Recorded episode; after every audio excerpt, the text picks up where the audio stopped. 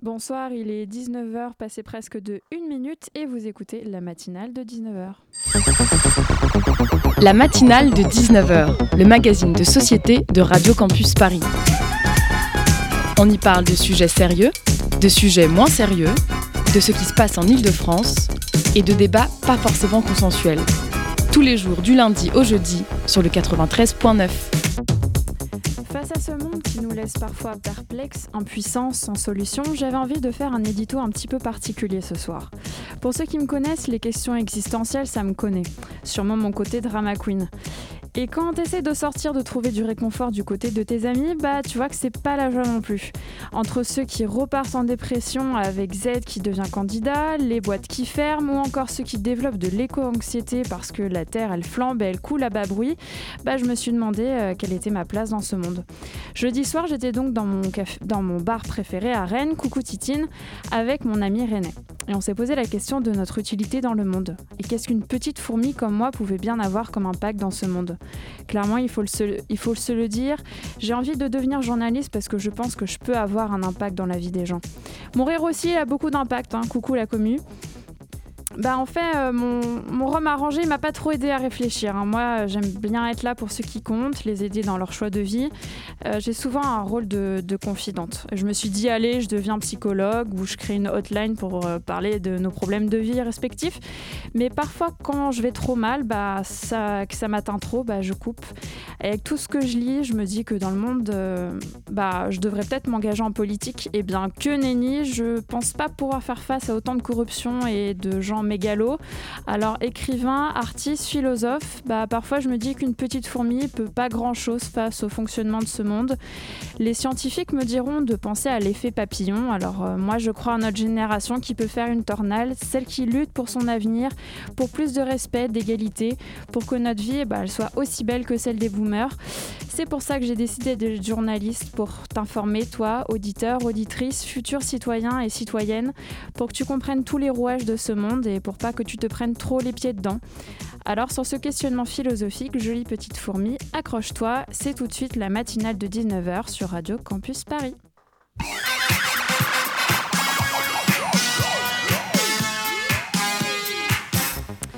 Ce soir, c'est un véritable bond dans le futur qu'on se propose de faire à Radio Campus Paris, non pour une fois pour parler des folles ambitions d'Elon Musk, mais d'intelligence artificielle en compagnie de nos invités de choix.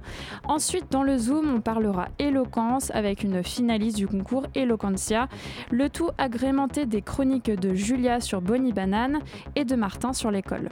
Alors accrochez-vous pour la plus tardive des matinales des ondes FM, vous êtes bien sur le 93.9 et tout de suite, c'est la matinale de 19h. La matinale de 19h sur Radio Campus Paris. Pour ceux qui nous rejoignent ce soir, nous allons parler d'un sujet bien spécifique, l'intelligence artificielle.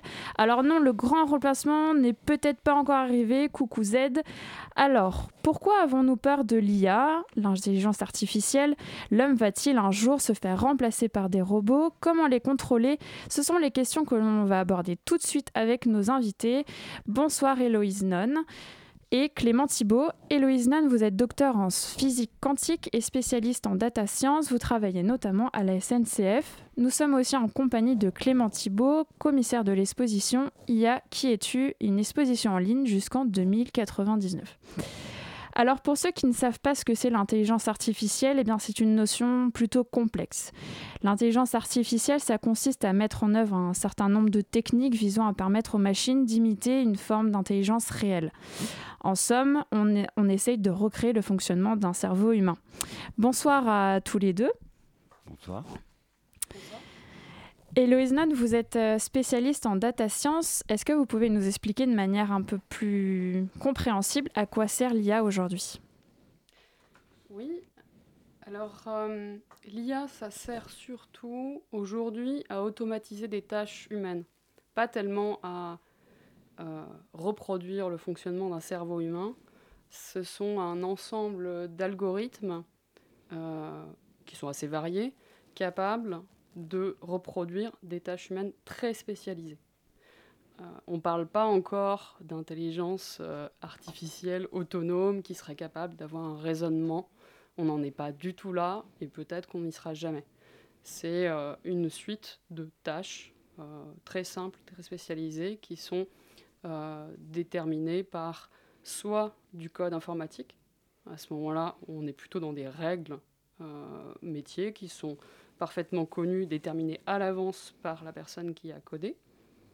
Par exemple, un robot sur une chaîne de montage il euh, n'y a pas vraiment d'intelligence. On lui apprend des mouvements, on le code un par un très précisément. Il y a un autre domaine qu'on appelle plutôt l'apprentissage machine, où il y a une forme d'apprentissage. Là, le comportement de l'algorithme n'est pas déterminé par des règles codées à l'avance. Le comportement de la machine, de l'algorithme, est déterminé par les données qui ont servi à, l'algorithme à apprendre. Euh, et ce fonctionnement-là est plus difficile, il fait un peu peur, parce qu'on ne sait pas euh, précisément ce que l'algorithme va faire tant qu'on n'a pas effectivement mesuré euh, ses comportements en diverses situations. Euh, il y a une forme de boîte noire lorsque on est sur de l'apprentissage machine, machine learning. c'est la, la partie de l'IA dont on parle le plus dans les médias actuellement. Et quelle est la différence avec le deep learning, que je, terme que je connaissais euh, Alors le deep learning, c'est un sous-ensemble du machine learning. Euh, c'est un type d'algorithme particulier. Le machine learning, euh, il y a des algorithmes assez simples, comme simplement des régressions toutes bêtes, des arbres de décision. Il y a tout un ensemble d'algorithmes. Et le deep learning, ce sont des algorithmes qui font intervenir ce qu'on appelle des réseaux de neurones artificiels euh, rien à voir avec un cerveau humain. Ça reprend l'idée du fonctionnement d'une synapse avec des données qui rentrent dans un neurone et des données qui en sortent. Qui sont, le neurone, c'est une espèce d'unité de, de une espèce de mini-processeur euh, qui ne fait rien de plus que des additions et des multiplications. Et le réseau de neurones, c'est tout un, ensemble très grand de ces petites unités de calcul pour les réseaux de neurones les plus euh, gros, les plus performants, qui servent à l'analyse d'images, on est sur des milliards de neurones, des milliards de connexions et une capacité à intégrer des milliards euh, de, données pour produire à la fin un résultat. Et ça, la machine, elle ne peut pas encore euh, le faire actuellement. On n'a pas la capacité scientifique de recréer exactement toutes ces connexions qu'il y a dans le cerveau humain. Le cerveau humain, on n'est même pas, alors je ne suis pas du tout neurospécialiste, mais on, continue toujours à chercher à comprendre comment fonctionne le cerveau humain. Euh, ce que c'est, le cerveau humain a une capacité à s'adapter à des situations extrêmement variées, extrêmement larges. Et euh, le fonctionnement du cerveau n'est pas bien compris. Par exemple, vous prenez euh, quelqu'un qui joue un, qui, qui, résout un Rubik's cube. Souvent, il n'est pas capable de vous dire pourquoi il a été aussi rapide. Hmm. le fonctionnement de l'intuition, on n'est pas capable de l'expliquer. Donc impossible de reproduire ça dans un, réseau de neurones artificiel parce qu'on ne sait pas euh, faire le mapping entre le cerveau humain et le, hmm. réseau de neurones. En revanche, euh, les réseaux de neurones sont très performants pour des tâches très répétitives euh, qui fonctionnent sur des données très uniformes. Par exemple, une image. Vous pouvez avoir une image en haute résolution avec des milliards de pixels. Vous rentrez ça dans un réseau de neurones et vous lui apprenez à différencier euh, un chat d'un chien ou des races de chats, ou bien reconnaître un feu rouge dans un, dans un contexte de conduite autonome. Mais on est toujours sur des situations hyper spécialisées et chaque réseau de neurones est entraîné à faire une chose. Et justement, les domaines d'application de l'IA, c'est quoi? Ça, ça, touche toutes les, tous les domaines, tous les, les métiers Les domaines d'application de l'IA, c'est reproduire des tâches répétitives, où l'humain n'est pas très performant, soit parce qu'il y a beaucoup beaucoup de choses à faire euh, et très répétitives, au bout d'un moment l'humain c'est ennuyeux, c'est fatigant euh, et il baisse en performance, ça n'a pas d'intérêt pour lui. Euh, là, il y a un intérêt à mettre de l'apprentissage machine pour automatiser ces tâches rébarbatives. Euh, d'autres cas, ça peut être lorsqu'il y a une prise de décision très très rapide qui doit être faite sur la base d'informations, de, données euh, qui remontent automatiquement. Quand il y a beaucoup de données, le cerveau humain n'arrive pas à décider très très vite et on peut euh, utiliser de, l'IA au sens large. Ça peut peut-être juste être des règles de traitement d'informations qui sont clairement codées sans qu'il y ait d'apprentissage machine. donc c'est vraiment le, les champs d'application sont assez larges. classifier des images, c'est ennuyeux. Pourquoi pas utiliser un algorithme Prendre une décision très rapide, par exemple un pilote automatique d'un avion, ça peut compléter un humain sur le processing de données qui arrive trop rapidement. Hmm. Très bien. Euh, Clément Thibault, vous êtes commissaire de l'exposition IA euh, qui étude, donc c'est un peu euh, particulier. On peut, on, peut difficilement se vanter d'être commissaire d'une exposition en ligne. Comment vous avez imaginé cette exposition? Eh ben, Le projet de l'expo IA qui étude, c'était déjà dans un.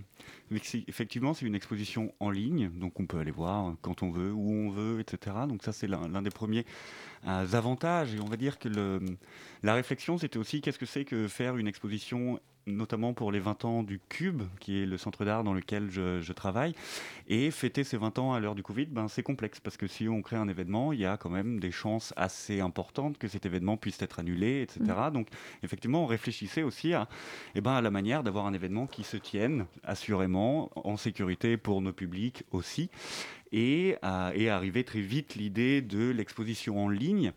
Euh, pourquoi? Parce que dans le cube, on est aussi dans une recherche d'hybridité. Comment est-ce qu'on montre là On le diffuse à la fois dans nos murs et à l'extérieur? Donc ça rentrait un petit peu euh, dans cette réflexion-là.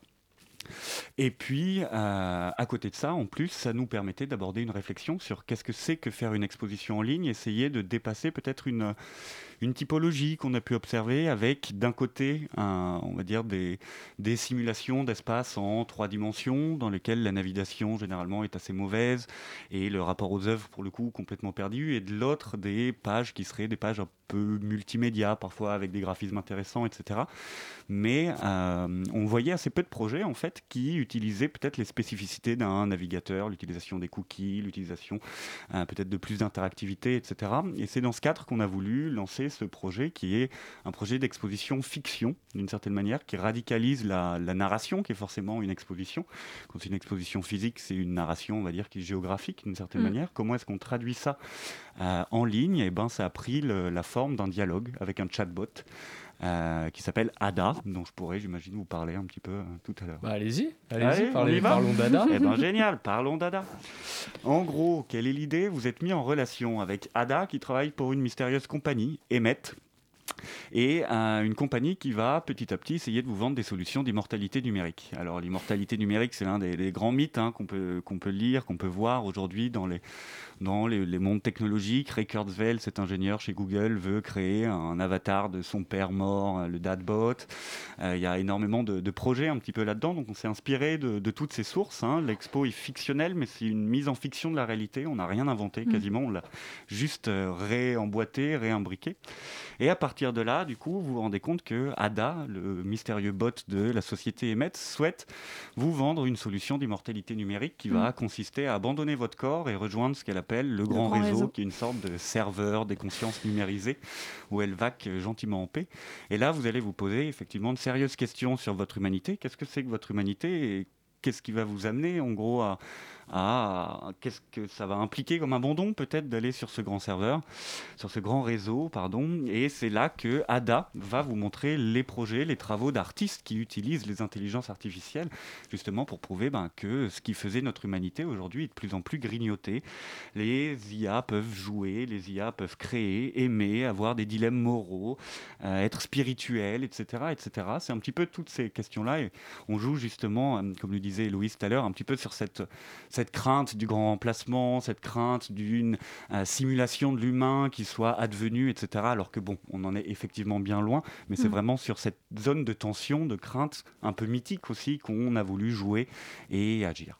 Mais ce, dont on parle quand, quand, vous parlez de, de, euh, de, Ada qui vous propose l'immortalité numérique, c'est un peu de la transhumanité. Je ne sais pas si je peux l'appeler comme ça. Je sais que on lit pas mal de choses là-dessus sur, les, sur, sur Facebook, sur Google, sur les GAFAM qui cherchent à atteindre cette, cette, cette, immortalité, un peu de mettre son corps, entre guillemets, sa conscience dans une clé USB. Est-ce que c'est de ça dont on parle? Parce que c'est quand même super intéressant cette notion. C'est absolument de cela dont on parle. Et quand je l'ai expliqué tout à l'heure que, le, en gros, on était juste dans une mise en fiction de la réalité, c'est mm. notamment sur les thèses, notamment d'une fondation qui s'appelle la, la Terrasem Foundation, euh, et qui effectivement recherche aussi ces modalités-là. En gros, l'idée de répliquer l'humain, peut-être euh, transférer notre conscience à travers dans de nouveaux corps, etc., pour atteindre une hypothétique hein, immortalité. En gros, hein, aujourd'hui, on en est bien évidemment encore bien loin. On en est dans des, processus de recherche, des processus, on va dire, de, médiatisation aussi, de questions qui sont un peu sensationnalistes. Euh, il y a pas mal d'auteurs qui ont, qui ont réfléchi, en fait, pourquoi est-ce qu'on propose des choses aussi, aussi tarées que, que ça, que cette immortalité numérique? Mm. Enfin, Ray Kurzweil, notamment, quand lui, il parle, dit que dans l'un de ses ouvrages, Singularity is Near, que bientôt l'univers va être saturé de matière intelligente non organique, etc. Donc il y a vraiment aujourd'hui des discours qui relèvent de mythologie vraiment de, de ouf, hein, qui sont les mythologies de notre temps. Et c'est ces discours-là qui nous intéressent, mais quelle fonction ils ont aussi dans la société? Moi je crois qu'ils viennent combler un vide spirituel très fort quand même, d'une certaine manière. Et en plus, certains auteurs soulignent bien que globalement c'est aussi pour attirer les capitaux dans un, un environnement de recherche qui aujourd'hui est de plus en plus euh, basé aussi sur la sensation. Et effectivement, dire que vous allez peut-être atteindre l'immortalité, bah, c'est quand même une manière de faire financer ces recherches. Et ça, on le voit dès, dès le terme d'ailleurs intelligence artificielle par Marvin Minsky, etc., avait été créé aussi pour créer ces effets d'appel dans les années 50 et drainer des capitaux. Donc il y a vraiment cet aspect sensationnaliste qui est aussi utilitaire d'une certaine manière. Parce qu'il y a une, euh, donc une, expérience, hein, euh, moi j'ai testé tout à l'heure, où euh, Ada nous, nous, nous, parle et nous pose des, en fait, des réflexions. Elle nous met un peu dans un dans une espèce de... On est un peu mal à l'aise parce qu'on essaie de, de, la, de, la, comprendre. En même temps, on est confronté. Elle nous pose surtout une question. Souhaitez-vous dépasser les limites biologiques de votre corps et intellectuelles de votre esprit? Et je vous laisse sur cette fabuleuse question après et on lance une petite pause.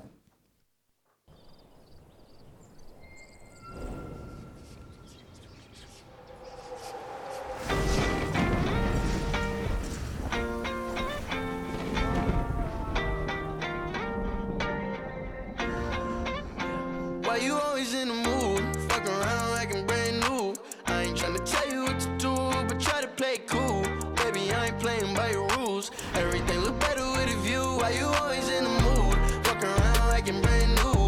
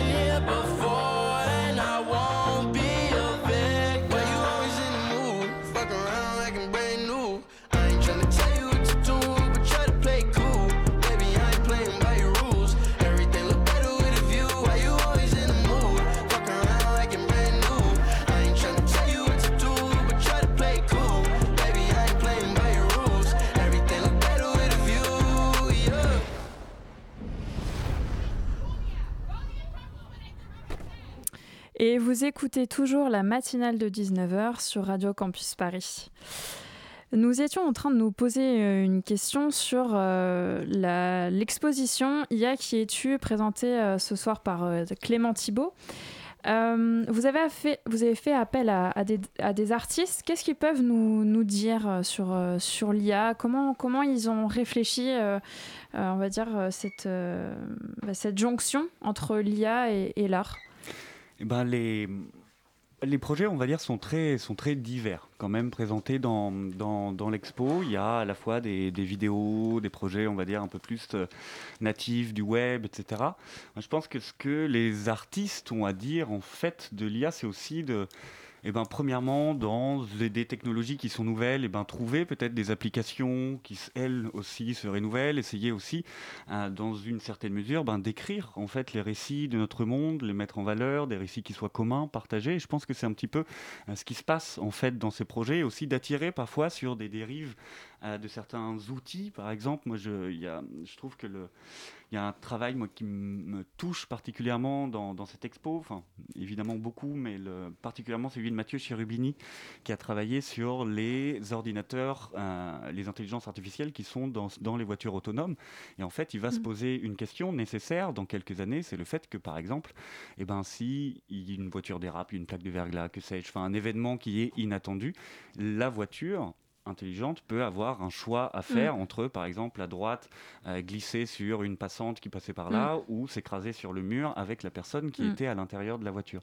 Et donc lui a défini en fait différents scénarios euh, possibles de, de, différentes classes d'IA suivant qu'elle protège absolument le euh, ou la conductrice de la voiture, suivant que euh, elle essaie de, enfin, de minimiser à fond les dégâts matériels ou de protéger le maximum de vie, et eh ben, suivant des situations données, comment cette IA va-t-elle agir Et donc ça, c'est un des travaux, par exemple, de Mathieu Cherubini. Donc il nous aide à mm. accompagner euh, des interrogations éthiques, en fait, qui peuvent être soulevées par ces machines. Et actuellement, enfin, c'est récemment, je crois que Mercedes avait clairement stipulé que sur leurs voitures intelligentes qui vont être développées, eux prendront le parti de protéger absolument le conducteur de la voiture. Hmm. Donc ils viennent de définir en fait quel sera leur choix. Hmm. Et donc en fait les artistes, par leur capacité d'imagination, par euh, on va dire leur prospection sur les nouveaux outils, nous permettent en fait d'envisager des problèmes qui arriveront demain ou de s'interroger en fait sur ce qu'ils ouvrent. Et je crois que c'est ce qui est absolument passionnant, euh, particulièrement dans des secteurs en fait qui relèvent de l'art, des sciences et des nouvelles technologies.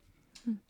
Héloïse, je me tourne vers vous maintenant pour, euh, pour vous poser la question que dis-je la question euh, À propos de l'IA, on se demande souvent est-ce que l'IA va du coup remplacer l'humain notamment dans son travail? Vous avez parlé tout à l'heure des tâches répétitives qui étaient pénibles pour les, pour les humains, puisque ça, ça véhicule une forme de lassitude que la machine ne ressent pas, ou, ou ressent très peu si elle a une conscience. Oups, spoiler.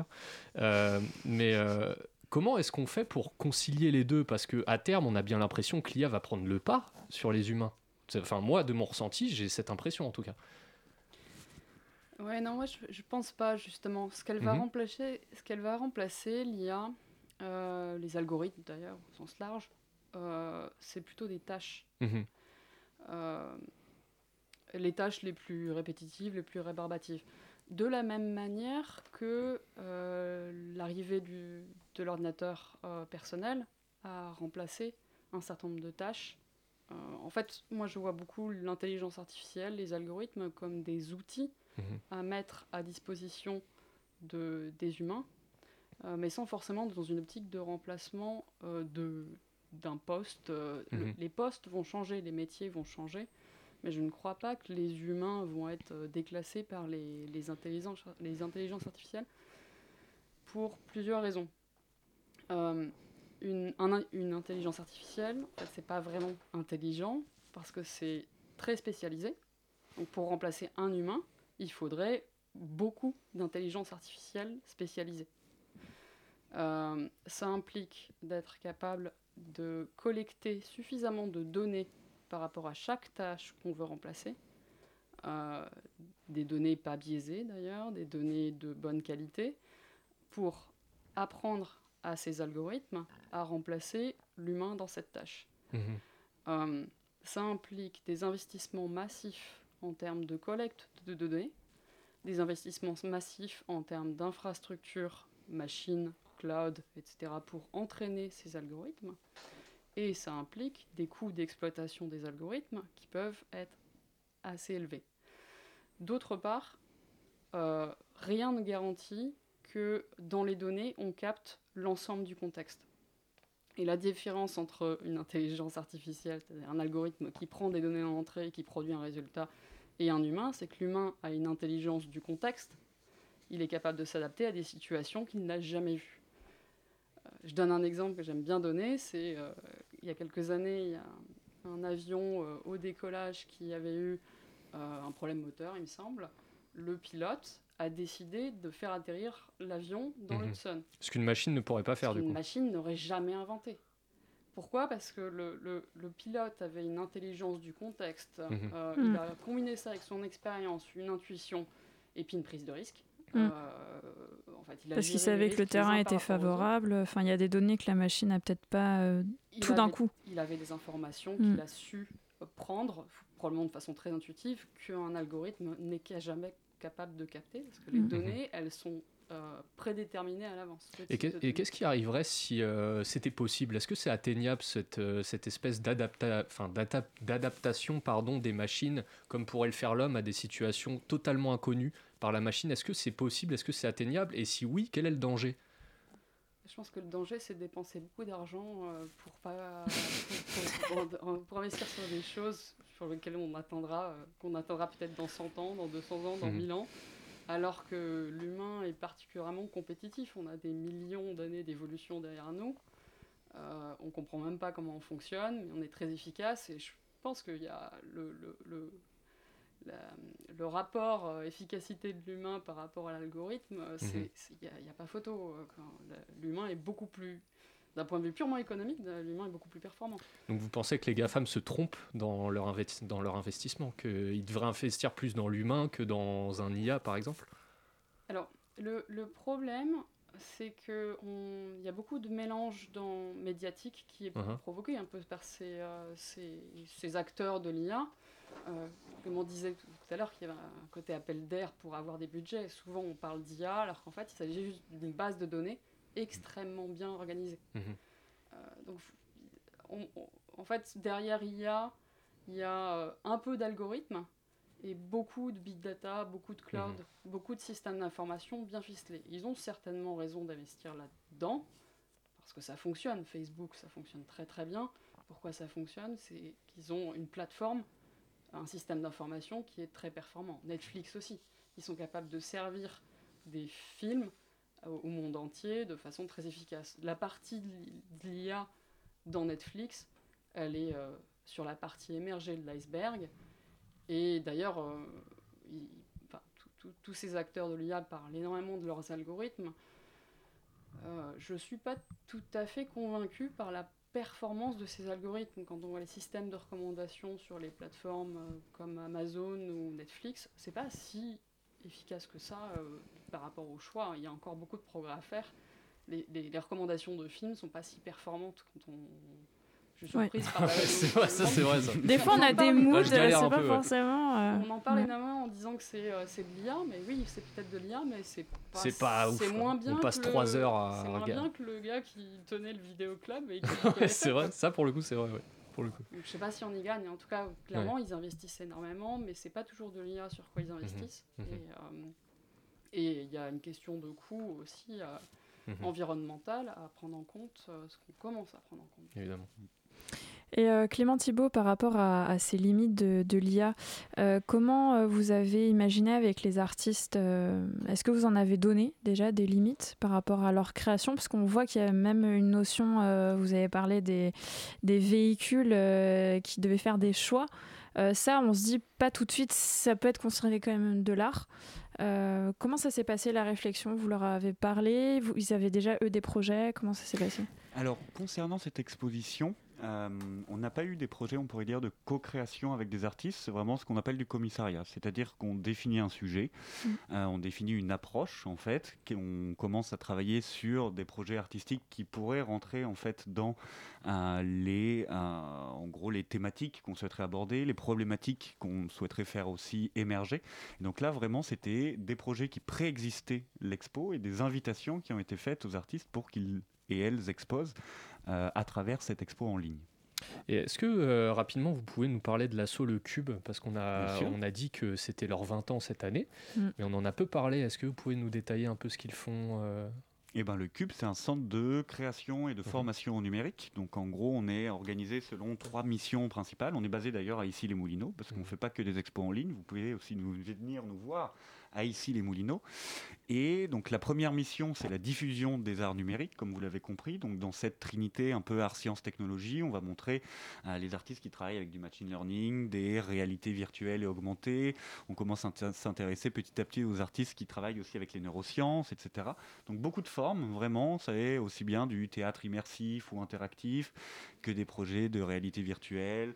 Euh, parfois des médiums un peu plus classiques, des concerts même, etc. etc. Et euh, à côté de cela, on a aussi une programmation intellectuelle où on invite des experts, des experts, des philosophes, des artistes euh, en conférence chez nous, notamment à travers un programme qui s'appelle les Rendez-vous des Futurs. Et la particularité du cube, c'est que toute cette, euh, toute cette émulation en fait de formes et d'idées doit ensuite servir à, à travers une grande politique d'atelier, alors aussi bien dans nos murs à l'extérieur, dans des écoles, même parfois dans des entreprises, à servir des programmes d'ateliers euh, pour éveiller aux enjeux du numérique, les enjeux éthiques, mais aussi apprendre à manier les outils ben, pour s'exprimer, pour, euh, pour euh, créer, etc. Donc vraiment une idée de, voilà, de, libération individuelle, de citoyenneté numérique, etc. C'est un peu tous ces, ces, ces enjeux-là qu'on essaie de, de travailler.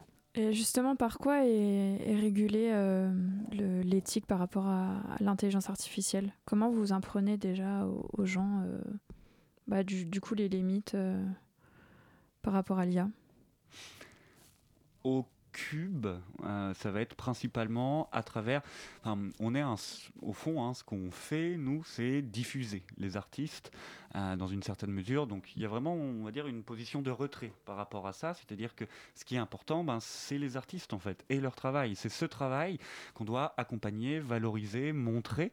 Et donc, euh, par la suite, c'est par le choix des artistes qu'on va représenter et la médiation ensuite qu'on va faire en essayant de l'ouvrir au maximum à travers des ateliers, des conférences etc., qu'on va euh, aussi faire de la pédagogie, faire des actions pour euh, définir les limites en fait de ces outils, mais on n'est pas que sur des questions peut-être éthiques, de limites, etc. On n'est pas de jouer uniquement sur les peurs. Enfin, moi j'aime bien dire que le cube n'est ni technophile ni technophobe. Ce qu'on essaie, c'est de trouver une voie qui soit séduisante dans l'usage des outils et voilà et consciente aussi de leurs limites, notamment des enjeux écologiques hein, dont parlait Loïs tout à l'heure, etc. Enfin voilà, c'est un peu tous ces voilà ces enjeux là qu'on essaie d'embrasser au Cube. Et peut-être une, une, dernière question. Euh, pourquoi est-ce qu'on a, est qu'on a, on a autant peur de l'intelligence artificielle selon vous euh, Je vous pose la question à tous les deux pour finir. Est-ce que c'est à cause des films, de la littérature? Je vais me lancer. Il y a euh, effectivement la science-fiction, les films, la littérature qui ont pavé le terrain sur des, une forme de fantasme euh, et une surimposition médiatique avec des intérêts financiers derrière, je pense, pour certains cas. Pour d'autres cas, c'est juste pour tenir l'attention. On, on, parle un peu trop de, euh, de dangers qui n'existent pas tout de mm. suite ou qui ne sont pas prioritaires et on parle beaucoup moins de dangers qui sont déjà là. Donc c'est le problème de la perception des risques euh, qui est très, tout à fait biaisé par, euh, par ces, ces, ces, fantasmes et les, les peurs sont, sont générées par ces, ces discussions-là je pense qu'il il manque un discours rationnel pour se dire où sont les 80% euh, de, des, dangers où on peut agir aujourd'hui mm. et euh, les 20% qui ne sont pas si importants, qui arriveront plus tard et qui n'arriveront peut-être jamais. Hmm. la, peur de l'IA se porte sur ce qui se passera dans 100 ans, hmm. alors que euh, il, faudrait plutôt rationnellement se dire tiens, aujourd'hui, il y a un certain nombre d'enjeux. Et on les traite beaucoup moins que ces questions de fantasmes, de remplacement de l'IA de, des humains par l'IA, euh, le développement de conscience autonome par l'IA. On parle beaucoup de ça. C'est peut-être euh, un moyen d'obtenir des crédits, c'est peut-être aussi un moyen de cacher que euh, les investissements massifs dans le cloud euh, causent euh, des empreintes écologiques mm. qui, commencent, qui ont déjà rejoint l'empreinte écologique de tout l'aérien mondial. Eh ben, et Clément là-dessus, c'est dur. Hein. le pourquoi, pourquoi on a peur? Je crois qu'il y a quand même ah, d'un côté, une, presque une, une, réaction, on va dire, reptilienne. On va dire, il y, a des choses qui nous menacent et donc forcément, enfin, on se sent menacé aussi. Et bon, c'est vrai que si on regarde dans le passé, peut-être que. Enfin, c'est vrai que quand l'humain a inventé, créé des outils, fait des découvertes, il n'a pas toujours utilisé cet outil à meilleur escient qu'il pouvait le faire, mm. comme l'atome, que sais-je, etc. Enfin, il y, y, a quand même des, dans l'histoire, on va dire, voilà, des, des, des événements qui peuvent nous, nous mettre la puce à l'oreille. Néanmoins, voilà, je crois que l'enjeu, c'est aussi de, eh ben, de réussir à. Et c'est la mission qu'on essaie de faire, en fait, d'accompagner, de créer de la conscience sur ces problèmes, enfin, sur ces problèmes, en tout cas, sur ces enjeux-là. Et peut-être, euh, qui sait, à l'avenir, des personnes agiront pour un monde meilleur avec les outils qui sont ceux qui apparaissent aujourd'hui. eh bien, merci à tous les deux. Merci, à Héloïse Non et à Clément Thibault d'avoir été avec nous euh, pour ce premier sujet sur euh, l'intelligence artificielle. Et tout de suite, une mini pause musicale.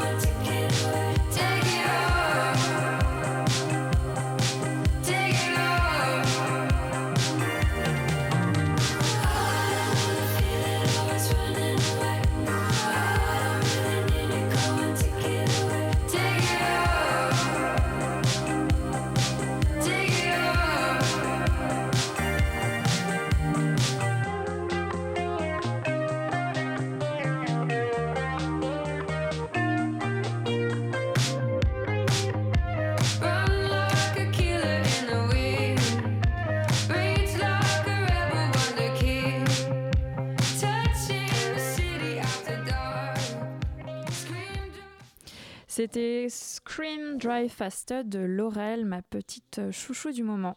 Et tout de suite, c'est la chronique de Martin. Bonsoir à tous, j'espère que vous allez bien, moi ça va, merci. Et ce soir, je vais vous ramener en enfance puisque je vais vous parler un peu de l'école. Bon, je dois vous avouer que cette chronique, je l'avais préparée à l'origine pour une autre émission de Radio Campus Paris qu'on a enregistrée samedi, mais la présentatrice, je ne citerai pas son nom, a tout bonnement oublié de nous faire faire nos chroniques. Donc voilà, je lui en veux pas, mais du coup, je fais du recyclage de chroniques. On est écolo, nous. Et en plus, j'avais pas le temps d'en écrire une autre parce qu'en ce moment, je suis super fatigué. Je sais pas vous, mais moi, l'hiver, ça me déprime quand tu te lèves tôt, qu'il fait nuit, que tu sors du boulot, qu'il fait nuit aussi. Et c'est encore pire quand il y a de la pluie. C'est-à-dire souvent. D'ailleurs, je sais pas si vous saviez, mais en Scandinavie, bah, c'est presque toute la journée qu'il fait nuit. Mais bon, là, Martin, tu racontes trop ta vie. J'en reviens donc à ma petite chronique sur l'école. Vous êtes prêts? Eh ben, c'est parti. L'école, c'est quand on est petit. Et quand on est petit, eh ben, on aimerait être grand. Mais quand on devient grand, on se rend compte qu'être petit, c'était bien. Et que l'école, bah, c'était bien aussi. C'était bien parce qu'on apprenait plein de choses, qu'on voyait nos copains, qu'on s'éveillait dans l'insouciance de l'enfance, sous le regard bienveillant du maître ou de la maîtresse. Bon, ça, c'est quand tout va bien. Parce que l'école, c'est aussi des notes, parfois mauvaises, c'est aussi des traumatismes et des enfants qui se manquent d'autres enfants, c'est aussi des profs qui ne sont parfois pas si bienveillants, c'est aussi une bouffe super dégueu à la cantine. Mais au fond, à quoi ça sert vraiment l'école? Est-ce qu'on va à l'école pour acquérir des connaissances? Est-ce qu'on va à l'école pour découvrir ce qu'on veut faire comme métier plus tard? Est-ce qu'on va à l'école pour devenir de bons citoyens qui défendent les chères valeurs de la République?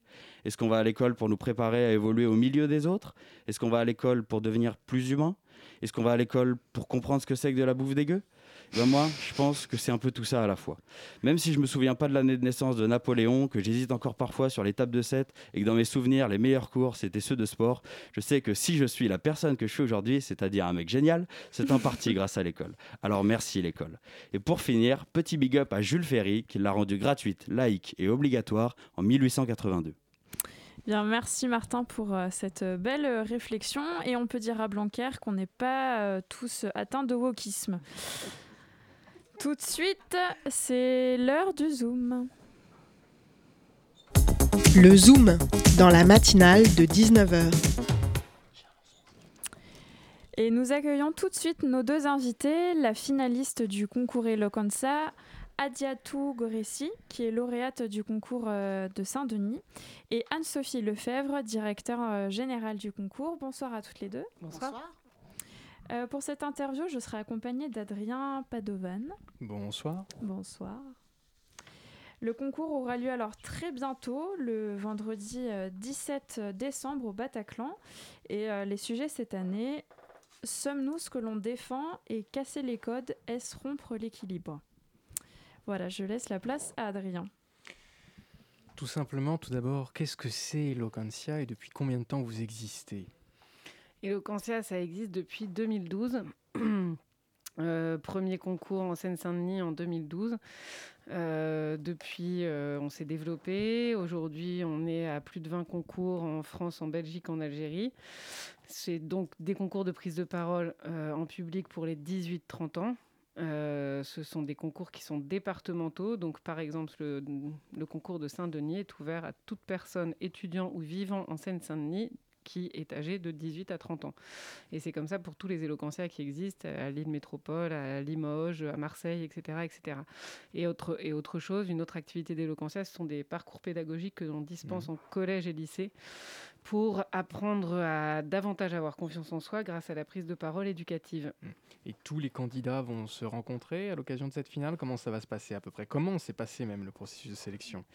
Alors ils sont euh, à peu près 800 euh, au tout démarrage du démarrage du démarrage, à s'inscrire en tout cas et à participer à tous les tours éliminatoires à l'échelle de leur département donc, et, euh, et sort un finaliste par concours.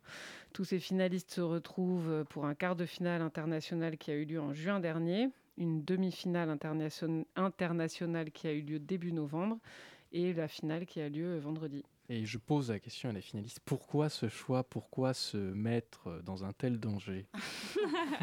Un danger, ça on peut le dire.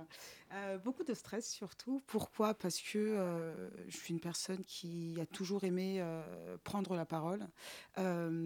J'ai commencé assez tôt au collège où on avait des cours de théâtre, de musique et autres. Au lycée où on a commencé à avoir, j'étais à Aubervilliers, on avait des petits concours mmh. d'éloquence qui étaient organisés par certains professeurs. J'ai naturellement continué en fait euh, à la fac où il y avait aussi des concours d'éloquence qui étaient organisés. Et puis voilà, ça me suit euh, encore aujourd'hui. Et comment vous vous êtes entraîné à cette finale qui va avoir lieu au Bataclan le 17 décembre? Alors je m'entraîne encore. Euh, je m'entraîne, je, lis énormément d'abord, j'écoute euh, beaucoup de, podcasts, je m'informe beaucoup sur mon sujet, je fais comme si je ne connaissais rien. Je pars du mmh. principe que je ne connais rien, avoir un esprit vierge pour pouvoir réfléchir euh, aux deux sens, en fait, la négative et la positive. Et ensuite, je pose mes idées sur papier et ensuite j'essaye de de recoller un peu le tout et de donner euh, une bonne forme à tout ça. Quoi. Parce que votre sujet, il est déjà déterminé, vous l'avez déjà choisi Comment, ça se passe On ne choisit pas euh, concrètement ces sujets. Vous avez été euh, imposé C'est imposé. Alors, au début, c'était complètement imposé, même la position. Aujourd'hui, on nous présente une liste de sujets, on nous demande de nous positionner sur chacun de ces sujets, et ensuite, on, ils font un matching et hop, Mais du coup, les deux sujets que j'ai j'ai énoncés, euh, là, vous allez répondre qu'à un sujet. Je réponds à un seul sujet et à une seule position. Et c'est lequel, du coup? Moi, je réponds au oui, euh, casser les codes, c'est rompre l'équilibre. D'accord. Question très indiscrète. Avez-vous lu Schopenhauer pour Non. préparer ces entretiens? Absolument Pourquoi pas. Pourquoi? Qu'avez-vous fait? Qu'avez-vous fait pour le préparer? Alors déjà, j'ai travaillé, euh, je travaille en fait à côté, donc euh, c'est un peu compliqué euh, de se préparer complètement à tout ça. Alors j'ai écouté beaucoup de podcasts sur, sur France Inter. Je- J'essaye de relier mon sujet un peu à, à l'actualité, mais au-delà de l'actualité, c'est aussi relié à des choses qui me touchent moi particulièrement. Et ce sujet est un sujet qui me touche, les codes, casser l'équilibre. Enfin, c'est entre guillemets, on va dire, enfin, des gens pourront dire que c'est un peu cliché de parler du fait que je viens de banlieue et qu'il y a des codes et que ensuite j'essaye d'évoluer dans un autre milieu, on me demande d'apprendre des nouveaux codes et je me pose la question de pourquoi je devrais apprendre ces codes-là, pourquoi c'est ces codes-là qui sont les bons et pas ceux euh, que je connais depuis que, que je suis enfant en fait. Mhm. Et, et du coup, euh, ce sujet m'a, bah, il m'a particulièrement euh, marqué et, et j'avais envie d'y réfléchir aussi avec un aspect très personnel parce que je pense que mon histoire elle résonnera dans l'histoire de, de beaucoup de personnes en fait. Alors, Anne-Sophie Lefebvre, il n'y a pas que l'aspect éloquence, l'aspect euh, prise de parole. J'ai vu sur votre site qu'il y a d'autres formes de participation à ce concours. Qu'est-ce que c'est au juste? Euh, Il y a pas. Alors, quand vous dites des formes, j'imagine que vous parlez des prises de, des formes de prise de parole? Oui. Oui. Effectivement, euh, chez Eloquentia, on ne défend pas une prise de parole plus qu'une autre. En tout cas, on ne prône pas le fait que euh, la rhétorique, puisque euh, classiquement la rhétorique est toujours mieux vue entre guillemets. euh, euh, en termes académiques que d'autres prises de parole. Euh, nous, on revendique le fait que la poésie, ça marche très bien, que le slam, ça marche très bien, que le stand-up, ça marche super bien, que bref, que l'important, c'est de savoir ce qui fait que moi, j'ai envie de prendre la parole avec ce- cet outil-là, puisque ça reste un outil. Si mon outil, c'est la rhétorique, bah, c'est super. Si c'est ce qui fait que je suis à l'aise à l'oral, et ben, c'est super. Et si c'est avec le slam que je suis à l'aise, et ben, allons-y pour slammer. Le slam n'est pas moins bien que la rhétorique. Le slam n'est pas... euh, un outil de banlieusards euh, qui ne savent pas parler français ou je ne sais quoi. Et je dis souvent que euh, notre plus, le plus grand slameur, je pense en tout cas français, c'était quand même Claude Nougaro. Et que Claude Nougaro, il n'avait rien d'un banlieusard. et pourtant, il slamait. Il a toujours beaucoup slamé. C'était un grand poète. Donc, euh, donc euh, voilà. Et en général, les slameurs sont très impressionnants en concours de prise de parole en public. On pense donc à Toulouse avec euh, Claude Nougaro. Et qu'est-ce qui compte le plus dans ce type de concours d'éloquence finalement, dans ce type de travail Qu'est-ce qui est le plus important? Je pose la question à vous deux parce que vous, vous l'avez vu depuis des années et vous, vous vous y entraînez. Euh, oui, alors personnellement, enfin, je pense que c'est un peu personnel. hein. Euh, pour moi, ce qui compte le plus, c'est euh, de pouvoir euh, varier les émotions qu'on va faire ressentir au public, faire en sorte que le public soit totalement emporté par, par ce qu'on leur dit, mais ce qui compte aussi beaucoup, c'est vraiment l'argumentaire en fait. Je trouve qu'il ne faut pas oublier l'argumentaire sous des formes en fait. Voilà, je, je vais slammer, je vais, je vais faire rire ou je vais être très grave, je vais ramener beaucoup d'émotions, mais au final, le fond de mon discours ne sera pas construit. Je pense qu'il est très important de construire son discours parce que justement, c'est aussi un moyen de faire passer des messages. Donc euh, voilà. Et de votre côté Alors nous, plus, enfin oui, parce que Adidia, toi, elle est candidate, donc elle parle en tant que candidate. Moi, je peux vous dire que chez Eloquentia, ce qu'on revendique surtout, et ce, ce qui a amené Stéphane de Freitas, notre fondateur, à créer Eloquentia, c'était surtout pour donner, donner la parole aux jeunesses. L'objectif de ces concours, c'est de montrer à notre société que oui, les, je- les jeunesses ont des choses à dire, qu'elles savent, qu'elles savent parler, qu'elles savent s'exprimer, qu'elles savent argumenter, qu'elles ont des vrais points de vue sur la société, qu'elles sont politisées, qu'elles ont des envies, qu'elles ont des rêves, qu'elles ont des ambitions. Et ça, c'est hyper important parce que bah, au plus on leur donne une tribune large, au plus il y a de personnes qui les entendent parler, bah, au plus on, on sera obligé de constater que les jeunesses ont des places à prendre dans notre société en tant que chef d'entreprise, en tant qu'homme et femme politique, en tant que... Bref, sur tous les rôles qui sont à prendre aujourd'hui euh, euh, dans, la, dans la société française et autres. Et comment assister à ce concours au Bataclan le 17 décembre? Comment, comment le voir? Comment y assister? Et même à l'avenir, pour nos auditeurs, comment y participer? Alors, comment y participer? C'est chaque année, inscription euh, à peu près en octobre, septembre-octobre dans les universités. Euh, il faut juste aller sur le site Eloquentia et voir s'il y a un, un concours ouvert près de chez soi. Pour vendredi 17 décembre, c'est au Bataclan à 20h, euh, billetterie sur le site du Bataclan. Euh, et sinon, sur les réseaux sociaux YouTube, Facebook, Eloquentia France en rediffusion. Eh bien, on vous souhaite bonne chance. Merci. Bonne chance Merci. et merci euh, d'avoir été avec nous euh, Merci ce beaucoup. soir. Merci à vous. La matinale de 19h. Et on se retrouve euh, tout de suite pour la chronique de Julia qui va nous parler de l'artiste Bonnie Banane. Elle a assisté à ce concert fin novembre. Surprendre, Bonnie Banane, c'est le faire. Le 29 novembre 2021, Bonnie Banane donnait un concert à la Cigale à Paris pour son album Sexy Planet. Laissez-moi vous le conter, car il s'agit bien d'une sorte de conte, de théâtre de l'absurde, sexy et délicat à la fois, que Bonnie nous proposait. Le rideau s'ouvre sur un sol en damier noir et blanc, un étrange bras, une sorte de branche maléfique, un arbuste foudroyé par la foudre est planté sur la scène. Deux yeux qui observent d'un regard franc, projetés quelques secondes sur un écran. Une fumée épaisse. C'est dans ce décor apocalyptique qu'un arlequin surgit. Chapeau jaune pointu, fraise blanche au cou, costume en sequin argenté et plateforme noire. Quelques pas de côté, un déhanché et des mouvements de tête saccadés. Des yeux qui, même depuis le balcon de la salle, semblent perçants et tournés dans leur orbite. Bonnie Banane fait son entrée.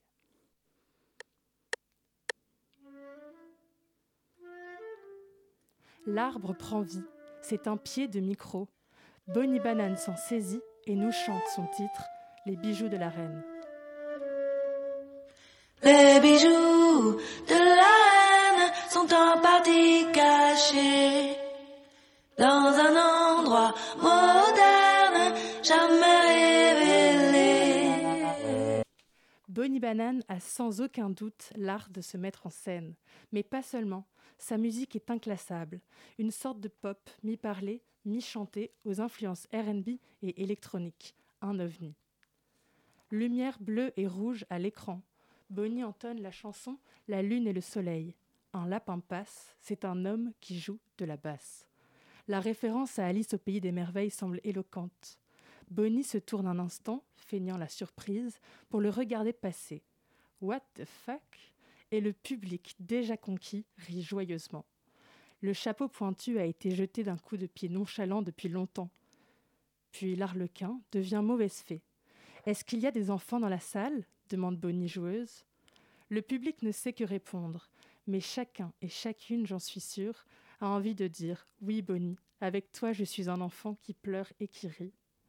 Car l'étrange branche micro devient boyau, c'est elle-même qui le dit, lorsque Bonnie chante un titre qui nous prend aux tripes. Bonnie est sexy et théâtrale, à l'image de sa musique, franche et mélancolique. On ne s'appelle pas Bonnie Banane pour rien. D'ailleurs, le premier titre de son album Sexy Planet s'appelle Zinzin, une instru introductive à son univers décalé.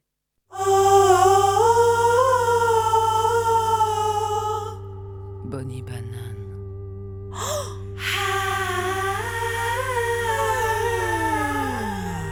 Bonnie Banane. Quand Bonnie reprend la chanson J'ai 26 ans de Brigitte Fontaine, son idole glisse-t-elle, le public est pendu à ses lèvres, goûtant chaque mot, suspendu à chacun de ses silences. Et le parallèle semble alors évident. Si Brigitte Fontaine est une poétesse punk de la chanson française, Bonnie Banane est alors la diva de la musique contemporaine. Prose rimée et malicieuse, une voix qui semble parfois s'égarer, la chanson presque parlée, une attention aiguë aux mots, le mélange des genres et l'irrévérence élégante, un goût certain pour la mise en scène et surtout, surtout, ne pas se prendre au sérieux. J'ai tendance à. Par qui, par où commencer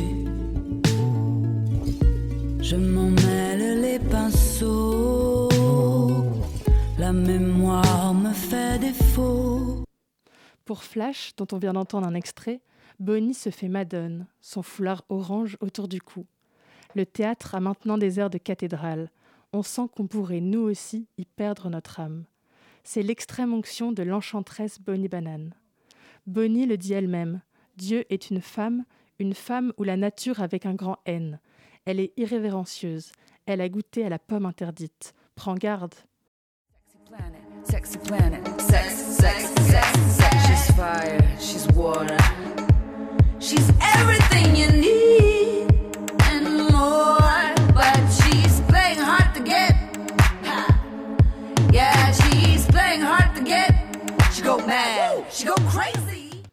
J'aurais eu aussi envie de vous raconter le bouquet de fleurs lancé sur la scène, dont Bonnie a sorti comme une magicienne un drapeau breton.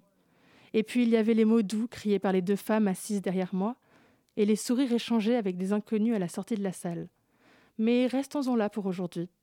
Et place à l'espoir, celui de renaître de ses cendres et de croire que la musique et le théâtre peuvent encore et toujours nous apporter un peu de joie en ces temps difficiles. Car pour finir, Bonnie nous chante les papillons, un, espoir, un message d'espoir, dit-elle, et l'écran derrière elle est teinté aux couleurs de l'arc-en-ciel.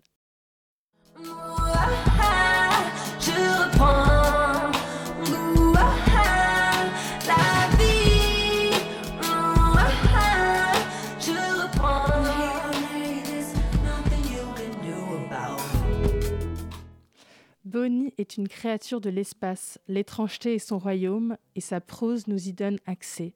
À bientôt, Bonnie.